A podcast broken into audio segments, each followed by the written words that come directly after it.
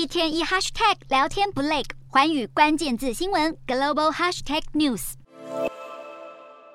美国正在推动和台湾、日本以及南韩组成晶片四方联盟，针对半导体供应链安全、人才培育、研发和补贴等议题进行合作。不过，这个计划已经提出了一年，但四方连初步会议都还没敲定，主要是因为南韩、日本担心把台湾纳入国际政府级别的论坛，会导致中国采取报复手段。中国占有全球四成的资讯科技生产量能，是关键零组件和材料的重要来源。因此，中国的反对让亚洲多国政府以及晶片制造商感到不安。像是南韩三星电子就已经向政府表达对晶片联盟的疑虑。除此之外，日韩两国长期以来的紧张关系也是晶片联盟迟迟没有进展的因素之一。日本尚未解除二零一九年对半导体化学材料外销南韩的管制措施。有日本官员表示，南韩的加入可能会限制晶片联盟的范围。美国推动晶片联盟困难重重，不过拜登政府同时也积极拓展其他半导体合作。美国国务卿布林肯和商务部长雷蒙多十二号率团赴墨西哥进行经济会谈，宣传美国刚签署的晶片与科学法案，并邀请墨西哥加入一项规模达数十亿美元的半导体制造促进。计划强化对中国的竞争力。